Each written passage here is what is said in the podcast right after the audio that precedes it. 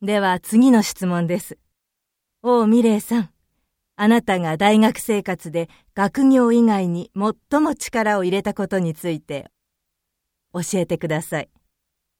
学業以外で最も力を入れたことは飲食店でのアルバイトです。最初は生活のためのアルバイトでしたが、小さな工夫や努力がお客さんの反応として直接返ってくるので、仕事がとても面白くなりました。そうですか。小さな工夫と言いましたが、例えばどんなことですか？